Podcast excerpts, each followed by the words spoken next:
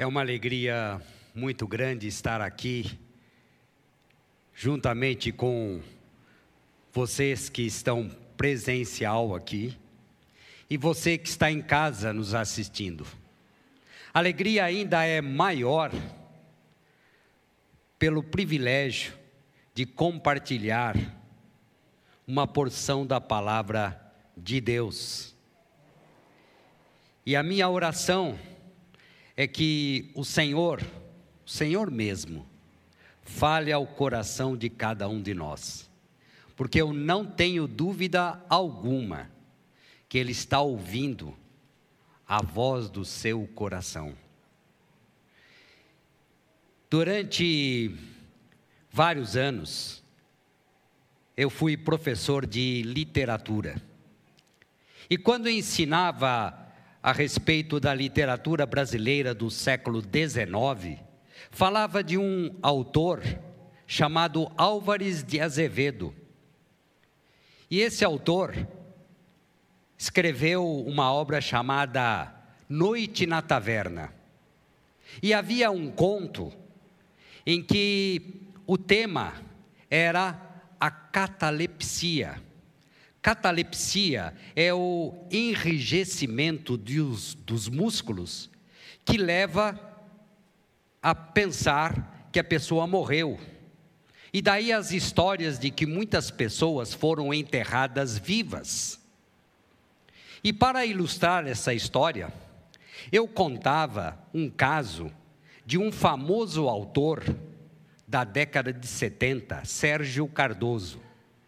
Porque havia uma. É, Falava-se que ele havia morrido de catalepsia e que é, depois que o médico voltou de viagem e exumaram o corpo, ele estava revirado. Eu contava essa história para os meus alunos.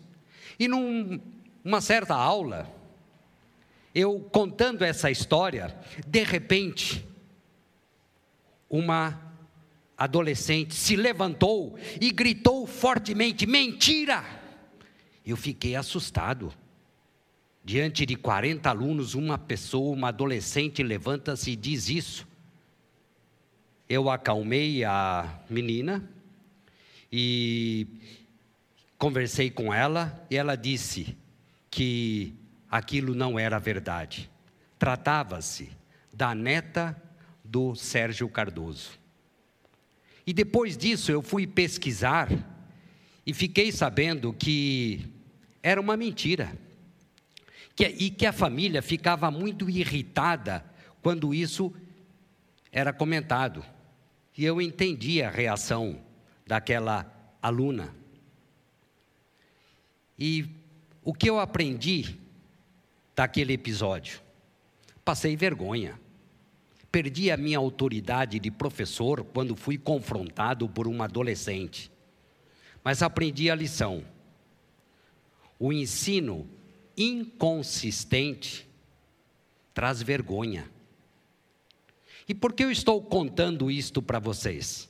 Porque o nosso tema hoje é ensino consistente, ensino sólido, verdadeiro que tem consistência, como dizia minha mãe, sustância, que tem verdades ali contidas, diferente daquele meu ensino que era inconsistente por isso ruiu, desintegrou-se.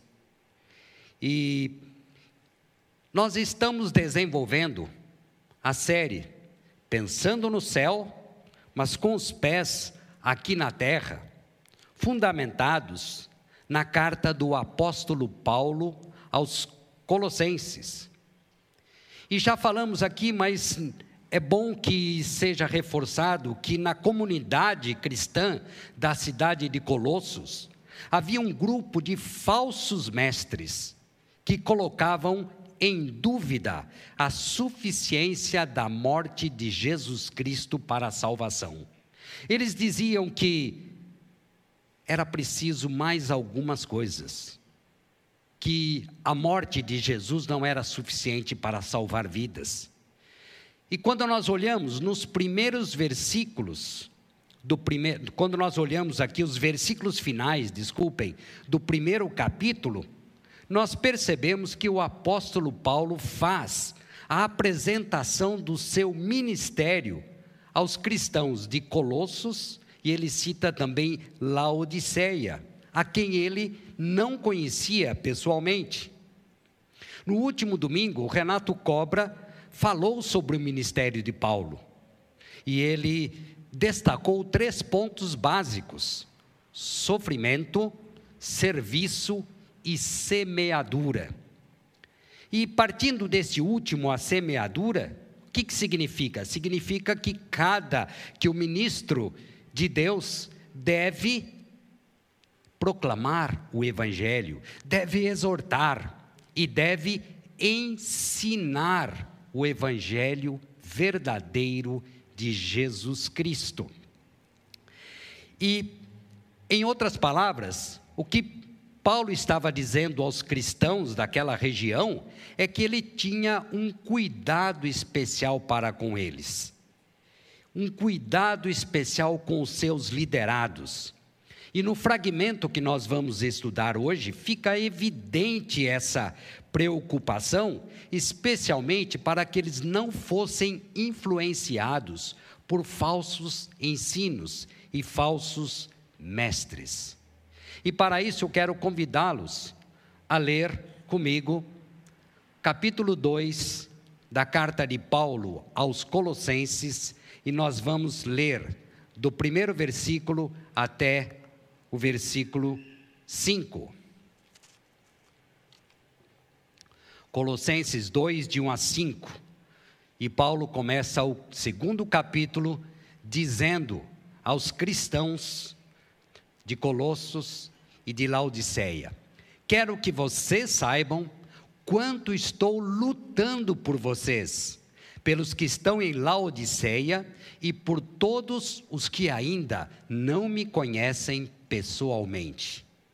Esforço-me para que eles sejam fortalecidos em seus corações, estejam unidos em amor e alcancem toda a riqueza do pleno entendimento, a fim de conhecerem plenamente o mistério, o mistério de Deus, a saber, Cristo. Nele, em Cristo, estão escondidos todos os tesouros da sabedoria e do conhecimento. Eu lhes digo isso para que ninguém, ninguém os engane com argumentos aparentemente convincentes.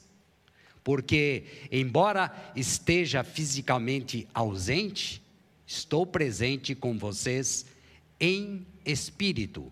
E alegro-me em ver como estão vivendo em ordem e como está firme a fé que vocês têm em Cristo. E a frase que nos vai que vai nortear o nosso estudo é essa: Jesus Cristo é suficiente para promover ensino consistente e nos livrar de falsos ensinos, de falsos evangelhos e de falsos mestres. Quando nós voltamos ao texto, logo no primeiro versículo, Paulo já expressa a sua preocupação para com aqueles cristãos. E a figura que ele usa é bastante ilustrativa. Volte ao texto quando ele diz: Quero que vocês saibam quanto estou lutando por vocês. Paulo estava preso em Roma, numa prisão domiciliar. Então, essa luta era uma luta interna.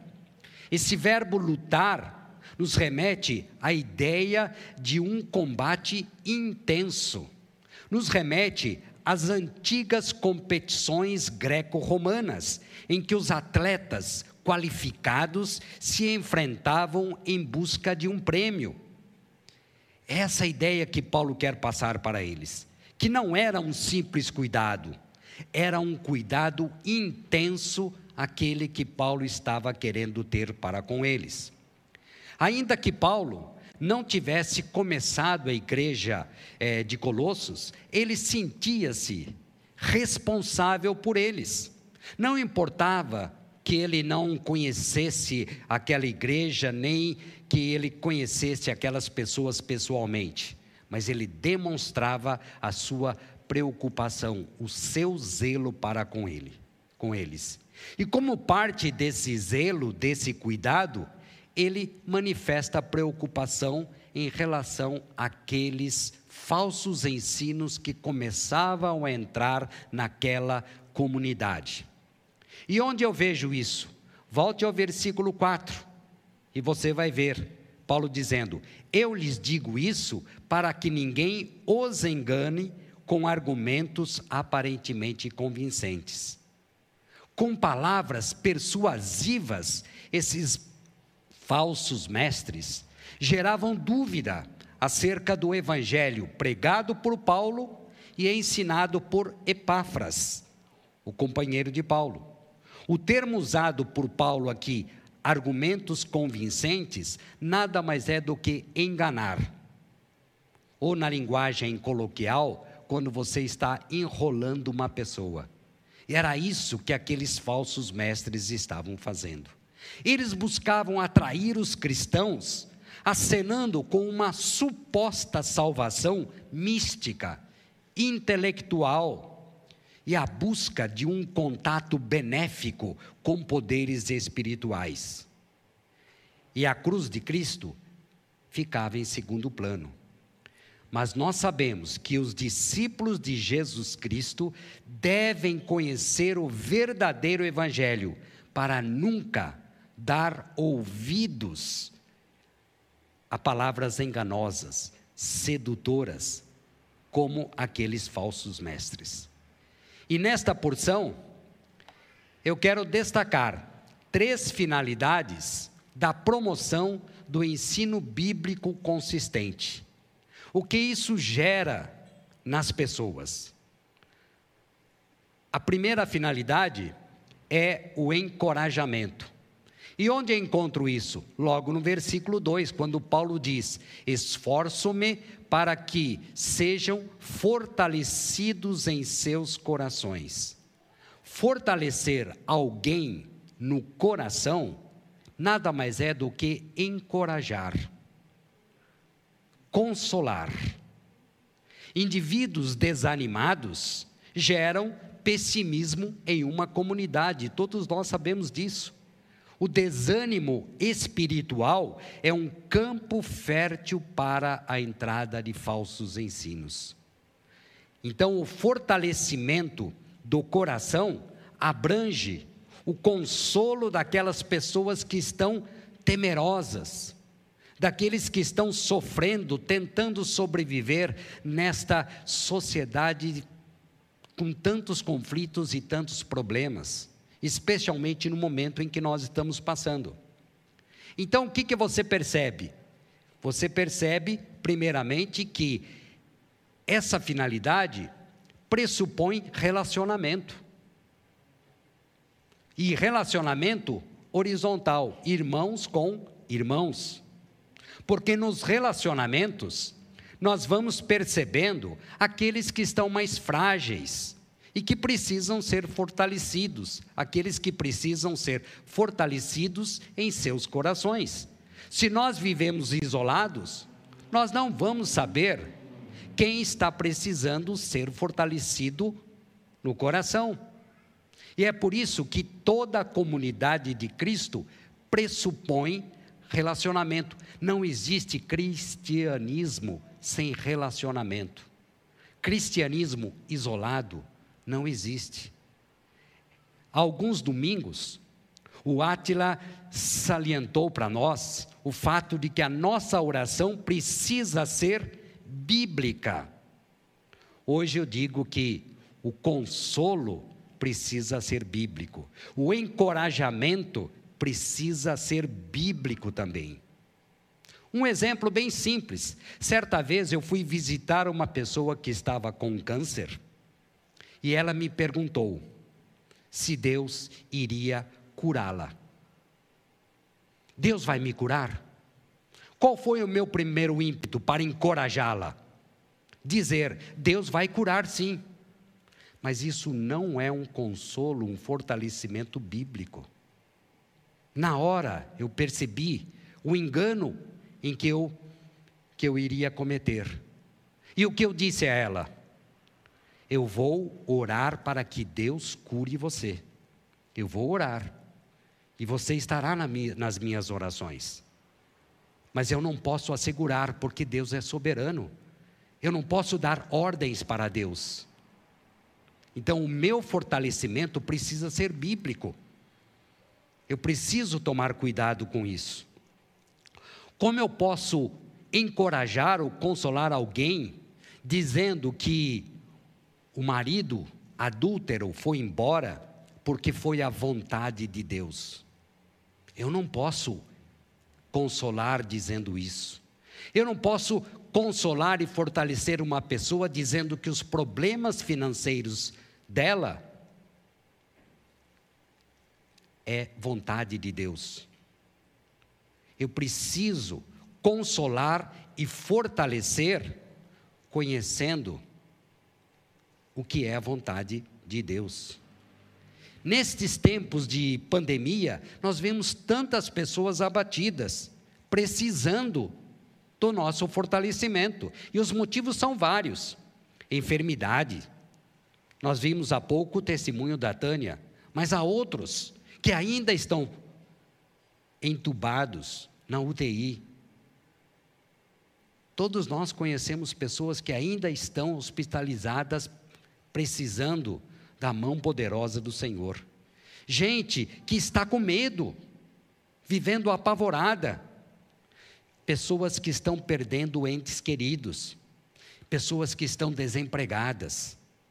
Pessoas que estão isoladas e depressivas por causa dessa, desse isolamento.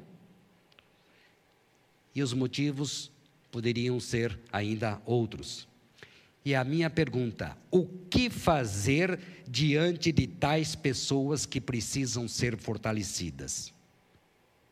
E a resposta é simples: deixar de lado o meu egoísmo, deixar de lado o meu egocentrismo e buscar fortalecer aqueles que Deus coloca no meu caminho. E Deus mostra. Essa é a nossa função como comunidade de Cristo, mesmo que seja à distância.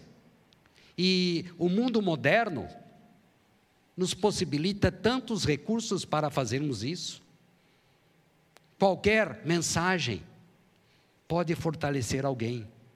Cabe a nós, como comunidade de Cristo, exercermos esse encorajamento, esse fortalecimento do coração.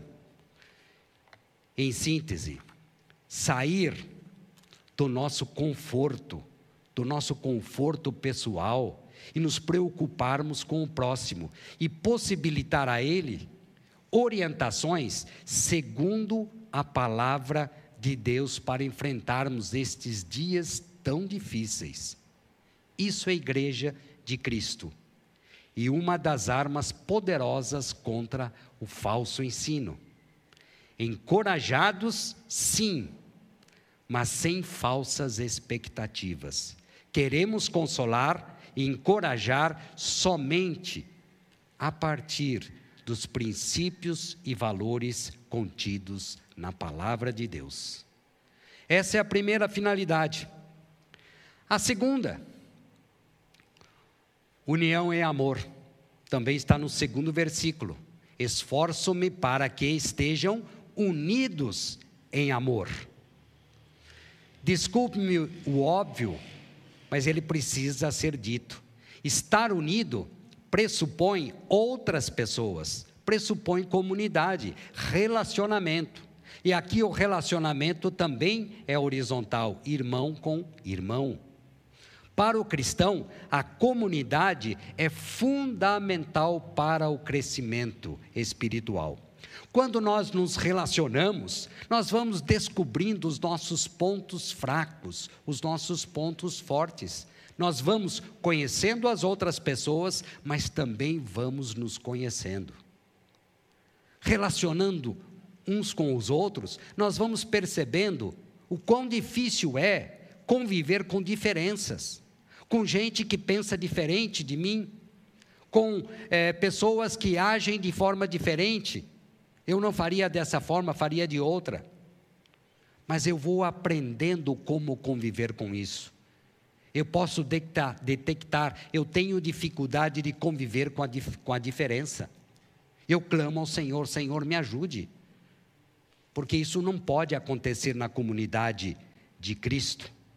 Então, na comunidade de Cristo, nós vamos aprender a conviver com as diferenças, nós vamos aprender a ceder, a não se exaltar, a perdoar, a pedir perdão. Porque não há maturidade espiritual no isolamento. Por isso precisamos conviver. É por isso que, unidos em amor, e não por qualquer interesse. Então, Paulo é claro aqui: unidos em amor e não por interesses vários. Esse amor está voltado para o próximo, porque a igreja de Jesus Cristo pressupõe a prática do amor fraternal. Sabemos que uma igreja desunida, na qual os irmãos se olham como, se veem como rivais, na qual há partidos e grupos, não há comunhão verdadeira. E não havendo comunhão verdadeira, passa a ser um terreno fértil para a entrada de falsos ensinos e falsos mestres.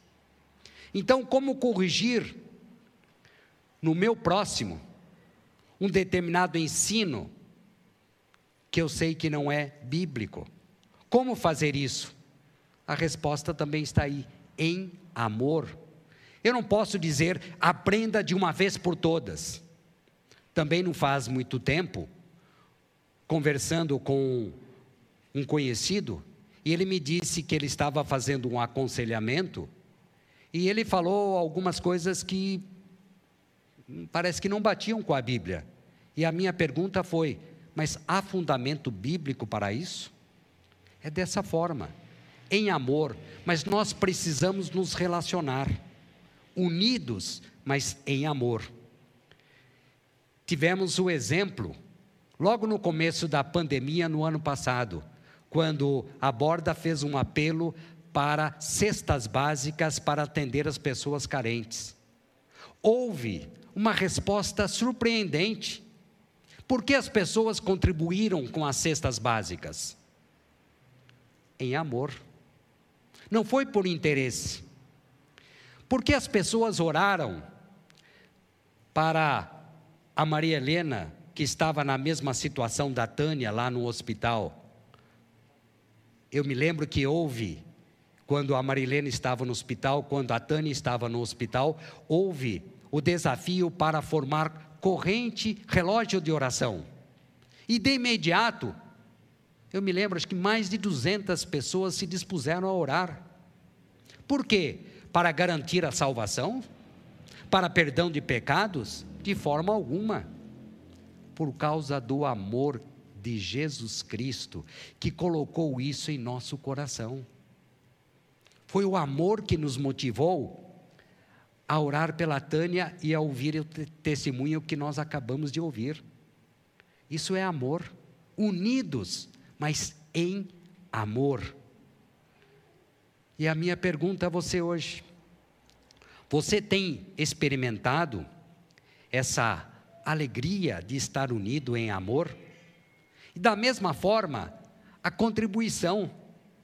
Quando nós contribuímos aqui, é em amor, não é por pressão, não é por obrigação, não é para conquistar algum benefício no céu, mas é em amor. Você tem experimentado esse estar unido em amor? Você tem experimentado a alegria de estar entre aqueles que contribuem mês a mês para o avanço do Evangelho de Jesus Cristo? Você tem experimentado estar unido em amor? Quem já experimentou isso sabe a satisfação espiritual, aquilo que você não consegue explicar, aquela paz, esta paz que eu sinto em minha alma, não é porque tudo me vai bem, mas eu sei que Cristo está em mim por meio do Espírito Santo. Por quê? Unidos em amor. Então falamos em já falamos em oração bíblica, consolo bíblico e agora em relacionamento bíblico. Eu devo me relacionar, mas devo me relacionar tomando como ponto de partida a palavra de Deus, sem interesse, sem segunda intenção, mas porque nós estamos unidos em amor. Isso é igreja de Jesus Cristo. E a terceira finalidade, mas antes, saibam que mãos que doam amor nunca ficam vazias. Certamente você já experimentou isso. A terceira finalidade, pleno conhecimento de Cristo. Quando Paulo diz: Esforço-me para que alcancem toda a riqueza do pleno conhecimento, pleno entendimento. Pleno conhecimento, você se lembra lá no primeiro capítulo, quando falamos de gnosis, conhecimento, e epignosis, que é aquele conhecimento que gera transformação. Quando Paulo está dizendo a riqueza do pleno conhecimento, ele está falando em epignosis. Daquele conhecimento que gera transformação de vida. E perceba que aqui se conclui a sequência: o encorajamento, a união e amor e a transformação de vida tem uma só finalidade: conhecer plenamente o mistério de Deus que é Jesus Cristo. E essa é a função de todo cristão: ensinar e propagar a centralidade de Jesus Cristo. E se nós fizermos isso, não vamos ser enganados por falsos ensinos. Os discípulos de Cristo precisam ter convicção e entendimento para compreenderem Cristo, em quem todos os tesouros da sabedoria e do conhecimento estão escondidos. E é interessante notar que Paulo usa, ironicamente ou não, palavras que eram usadas pelos falsos mestres: mistério, oculto, tesouros da sabedoria e do, do conhecimento.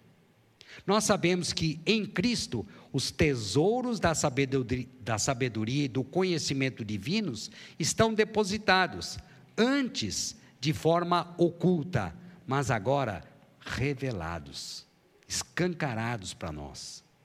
Basta conhecer a palavra.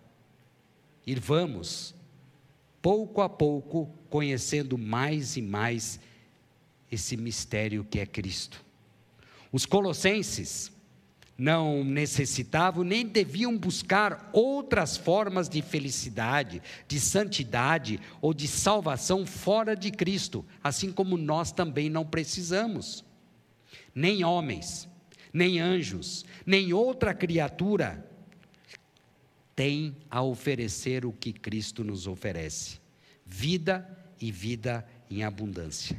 Em Cristo, o conhecimento jamais estará separado da sabedoria, como acontece com o conhecimento humano. A solução eficaz contra os falsos ensinos é o estudo da palavra de Deus. E em, a, o estudo da palavra de Deus gera em nós ensino consistente, bem diferente daquele meu ensino que era inconsistente e que, com a palavra e reação de uma simples adolescente, ruiu, desintegrou-se. Quanto mais estudamos e praticamos aquilo que aprendemos na palavra de Deus, vamos nos fortalecendo. Então, como estar unido em amor com pessoas que são diferentes? Como encorajar pessoas que precisam do nosso encorajamento? Por meio do conhecimento da palavra de Deus. É por isso que nós temos que ter esse pleno conhecimento. Se falamos em consolo bíblico, relacionamento bíblico, transformação de vida bíblica, transformação de vida para valer, mudança no nosso comportamento, na nossa maneira de agir e às vezes até na nossa maneira de pensar. E eu quero terminar com algumas perguntas para vocês. Que efeito os ensinamentos de Cristo têm provocado na sua vida? Você tem visto na sua vida, não olhe para o outro, na sua vida você tem visto transformação de vida? Ou apenas tem acumulado informações? Essas informações do Evangelho de Cristo têm provocado mudança nos seus relacionamentos? Nós sabemos que a caminhada cristã é difícil, é uma luta, como Paulo coloca lá no começo, que ele tem batalhado, tem lutado, mas nós temos uma certeza: a chegada é certa. Nós não marchamos sustentados pelas nossas forças, porque aí, no primeiro momento, seríamos derrotados, nem pela nossa autoconfiança, mas nós caminhamos sustentados pelas mãos daquele que tudo pode, daquele que é a alegria de toda a humanidade, Jesus Cristo, o nosso Senhor e Salvador. E é no nome dele que eu quero agradecer pela vida de todos nós que estamos ouvindo a Sua palavra.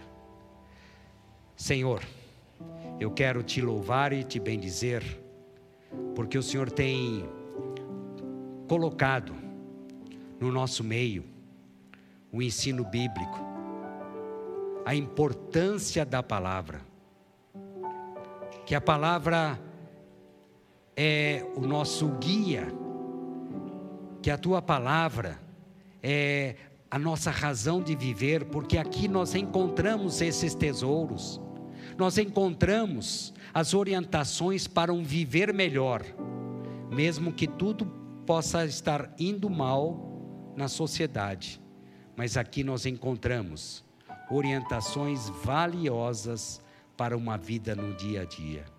Eu quero te agradecer, meu Deus, e pedir que o Senhor nos livre, que o Senhor tenha misericórdia de nós e nos livre de palavras convincentes, sedutoras, que nos desviem do reto caminho.